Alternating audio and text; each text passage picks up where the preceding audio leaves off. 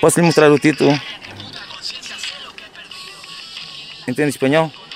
Assim, não sabia quer dizer isto. Nesta cela. Pronto, é assim o que está a dizer, o tempo que ele perde ali. É, aqui, mostrar. O tempo que perdeu na cela durante os 12 anos e 8 meses que esteve preso. Adelino Ribeiro, 39 anos, com quatro filhos, o 12º ano de escolaridade, é utente do CRI, Centro de Respostas Integradas da Guarda, desde 2001. Venho aqui, sou utente, ainda hoje sigo, sou acompanhado porque, por opção, é assim, porque aqui não é só o acompanhamento para a medicação, isto tudo assim, apoio psicológico, isto tudo assim, porque eu tinha esse problema e realmente eu tenho consultas com uma psicóloga aqui, porque ajuda, uma pessoa fala e às vezes até. E assim, olha, acaba por. Eu às vezes venho a sorrir porque até os funcionários são excelentes na enfermagem, tudo não sou bem. Eu saio daqui com um sorriso, sinceramente é assim. As pessoas que querem ser ajudadas conseguem. Se não fosse o que queria, é assim, se calhar eu, os consumos de droga continuavam-me. mantinham-me dentro da prisão muito mais tempo, muitas mais vezes. Eu tive esses problemas, tive essas recaídas. Eu aceitei e assumi que tenho um problema e prefiro continuar aqui com as consultas, ainda que não seja para medicação e tal, porque assim ando mais ou menos controlado. A metadona é como se fosse uma substituição da heroína. É assim, às vezes tranquiliza a pessoa porquê? Não, não tem necessidade de consumir, não tem aquela aflição, tem que ir a consumir. Por outro lado, está obrigado a cumprir um programa, porque comprometeu-se a isso, também vai da, da, pessoa para que se lembre, pá, eu dei a minha palavra, tenho que seguir. Faz o programa de metadona Adelino Ribeiro e arranja trabalho lá por fora. Fazer campanhas no, no país vizinho, porque trabalhar com tratores e tudo e ganho uma pipa, prefiro. Trabalho um mês, descanso o tempo que eu quiser e França, já estive na Alemanha, Bélgica, Itália, Luxemburgo, já viajei, a sério. Nos últimos 5 anos, entre 2010 e 2014, fartei-me de andar. É que eu sabia que conseguia ser bom em muita coisa, depois acabei por não ser bom em nada porque perdi tempo nisto. Só que também nisto encontrei vocações que eu tinha e não sabia. Mas já lhe digo, aqui neste meio, porque sou muito conhecido, é muito difícil ser eu. Porque às vezes basta até que acompanhe com pessoas que sejam referenciadas ao isso, eu já estou a traficar. É complicado. O estigma faz com que um mecânico de 35 anos não queira revelar a sua identidade. Largar os maus hábitos que temos é um apoio e permite-nos ter uma vida normal. Uh, e é muito difícil pessoas com estigma, tanto alcoólicos como dependentes de toxinas, arranjarem trabalho e viverem de forma normal na sociedade. Estou a trabalhar, tenho um trabalho fixo e é assim, graças a isto a gente tem uma vida normal, certo? Saem apressados do Centro de Respostas Integradas da Guarda, uma estrutura do Ministério da Saúde, integrada numa rede de serviços pertencentes à ARS Centro, após a extinção do IDT, Instituto da Droga e Toxicodependência. Rui Correia, de 52 anos, psicólogo clínico, está ali a trabalhar desde a data de abertura, a 12 de setembro de 1995 a DICAD, Divisão de Intervenção nos Comportamentos Aditivos e Dependências, está integrada na RS do Centro. Após a extensão do IDT, nós éramos um serviço que estava no IDT, que foi extinto o IDT em 2011, ano de má memória, por certo, com a extinção do IDT, que foi um erro tremendo, e já assumido por, pelos interventores políticos, mas até agora não conseguiram, uh, enfim, o elan necessário para alterar o rumo das coisas. Já lá vão dois ministros e três secretários de Estado. E aguardamos sempre, todos os anos, que as prometidas datas para a alteração da, da orgânica e de, dos, atual, dos serviços uh, se cumpram e não continuamos na mesma. Portanto, há uma dificuldade em alterar aquilo que foi a, a desagregação do IDT. Foi criada uma direção-geral que é o CICAD, Serviço de Intervenção nos Comportamentos Aditivos e Dependências. Quer dizer, a comparação é um bocadinho tosca, mas digamos que é uma espécie de. O CICAD está para para os comportamentos aditivos e dependências, como a Direção-Geral de Saúde está para o Centro de Saúde e hospitais. Portanto, emana diretrizes, programas, etc. Mas não tem braços no terreno, porque os braços, que eram as unidades locais, foram integradas nas ARS, que são serviços muito grandes, com muitos problemas e com muita coisa para tratar, e este é um assunto, digamos, que fica sempre, regra geral, mais pendente de, de outros o coordenador do Querida Guarda, o psicólogo Rui Correia, reivindica uma tutela própria para a área que se ocupa das toxicodependências. Que hum, aguardamos já, enfim, como lhe digo, todos os anos se diz que vai ser alterado. Já foram dadas várias datas. Este ano também já foram dadas datas. Agora já não se comprometem com datas, mas nós estamos a aguardar nessa expectativa porque é preciso um serviço uh, vertical, uh, mais ágil, que não perca a identidade de um todo nacional. Nós sabíamos que o que acontecia em Vila Real era o que estava a acontecer na Guarda, era o que acontecia em Faro, por exemplo, quando havia IDT, ou seja, o modus operandi das unidades era o mesmo. Neste momento, como os serviços foram distribuídos por uh, a, a ARS, a ARS do centro não trabalha exatamente igual, a ARS do norte, que não trabalha exatamente igual ao Alentejo. Nós precisávamos de um edifício comum e não estar espartilhados em cinco edifícios e com uma direção geral para o outro lado. Nós precisávamos de um edifício comum em que todos eh, nos víssemos e pudéssemos articular com facilidade.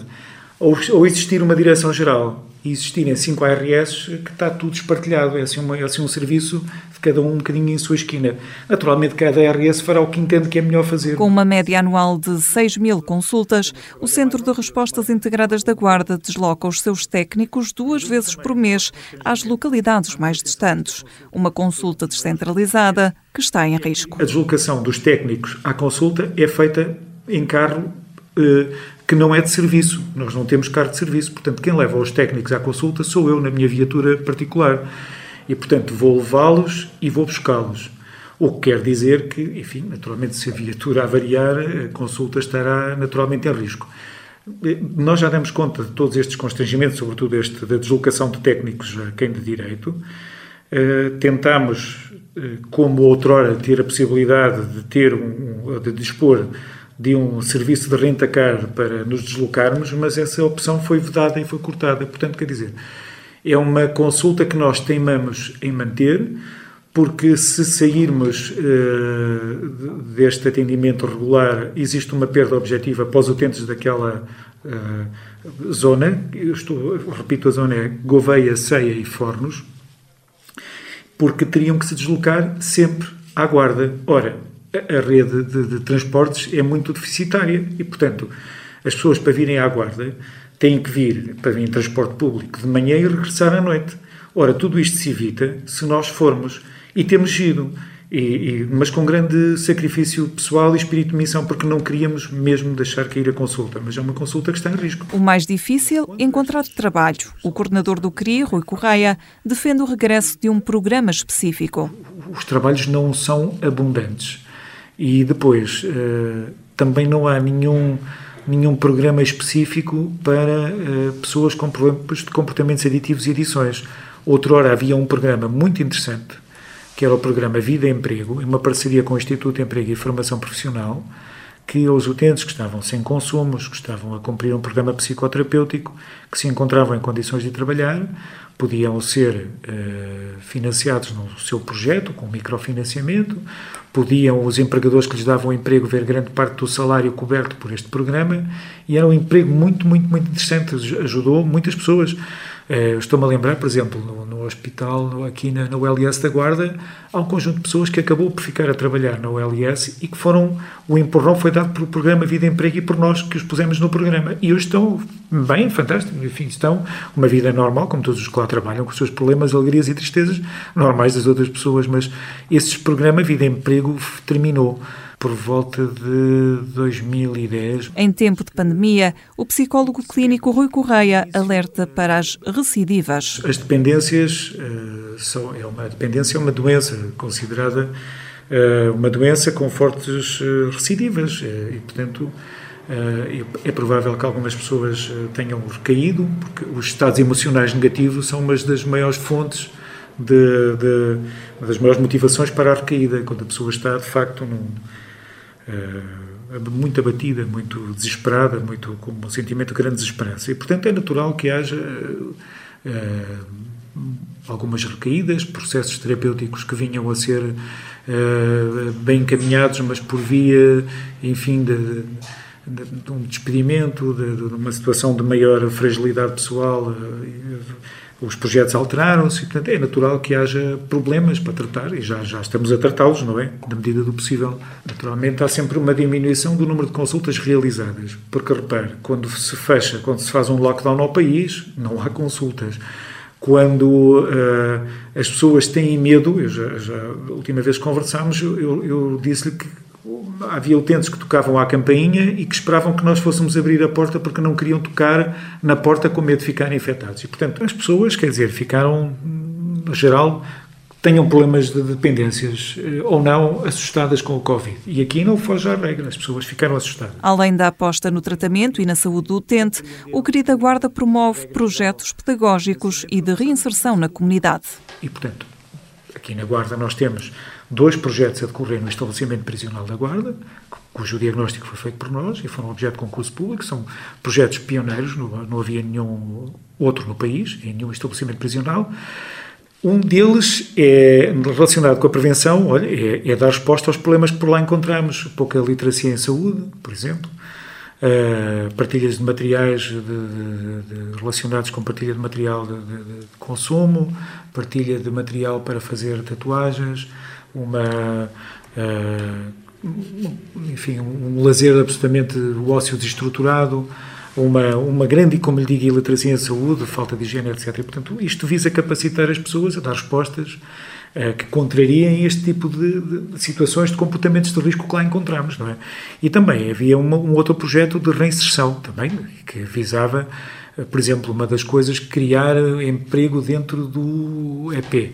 Coisas básicas como fazer também um currículo, como reaproximar o recluso da família, toda esta perspectiva de reinserção os reclusos estão há muito tempo presos, alguns com relações familiares muito pobres e débeis e, e, e, e sem nada a fazer e com necessidades. E, portanto, nós tentamos dar resposta a estes problemas que encontramos no diagnóstico. Aqui na, na Guarda também tínhamos um e temos um ponto de contacto e informação muito interessante também o projeto porque uh, chama-se Pit Stop porque trabalha sobretudo em ambientes noturnos de lazer uh, que agora estão um bocadinho enfim, difícil de trabalhar porque há poucos, mas, eh, mas o que é que este projeto visava? Diminuir a sinistralidade rodoviária. Até porque o álcool é cada vez mais um problema. O álcool foi assim uma substância muito que entrou de novo muito na vida de algumas pessoas e noutras que já, que já estava, foram aumentando as doses. O consumo de álcool eu acho que sim, que aumentou.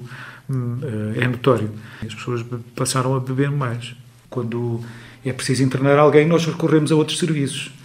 Eh, também dos nossos, das nossas redes. Temos uma unidade de alcoologia no centro, temos uma, uma unidade de habituação. Portanto, nós convivemos com o álcool desde pequeninos. Não, é uma substância uh, legal, não, não faz parte de nenhum ilícito das tabelas. Não, juridicamente não é considerada uma droga, mas é uma substância que pode ser altamente desorganizadora e é naquelas pessoas que ficam dependentes dela. Agora, que há um, uma normalização do consumo de álcool, eu não tenho a menor dúvida. E também acho que em idades, nos últimos indicadores eh, que temos, eh, saiu agora há dias o SPAD, o European Survey Project on Alcohol and Drugs, que se realiza de 4 em 4 anos, e os resultados, eh, na faixa etária dos 16 anos, portanto, miúdos em idade escolar, vieram dizer que há um ligeiro aumento do consumo de álcool e há um maior consumo em idades mais precoces. Portanto, somos estas são as duas vertentes, a vertente de intervenção comunitária e a vertente de tratamento, sobretudo, e prestação de cuidados globais. A cumprir o programa de metadona está Adelino Correia, de 55 anos. Há mais de 15 a ser acompanhado no CRI. Normal que as pessoas, a maior parte que são consumidoras, né, não andam a nível de consumir heroínas e cocaínas e essas coisas. E isto é impongo porque é bom e é gratuito. Tenho que ir embora. Desculpa lá. Também com pressa sai do Centro de Respostas Integradas da Guarda um casal. Por acaso tem-me ajudado muito. Tem apoio, cada coisa é, somos logo atendidos. Na primeira linha, na disponibilização da metadona, está o enfermeiro Luís Andrade, de 40 anos, especialista em saúde mental e psiquiatria. Técnicos e como profissionais, conseguimos então trabalhar com os utentes para terem uma melhor qualidade de vida.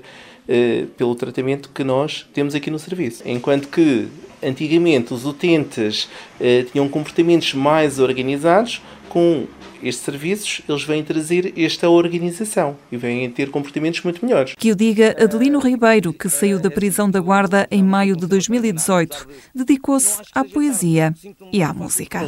Foi graças aqui às consultas eu pude, aprendi a desabafar, em vez de ser com raiva para uma folha, com uma caneta e, entretanto, publiquei dois livros. Poesia fiz duas peças de teatro, ler e transformar música, sei fazer escalas pentatónicas, tudo isso assim, e sou baterista. Uh, fiz umas coisas engraçadas. Tá?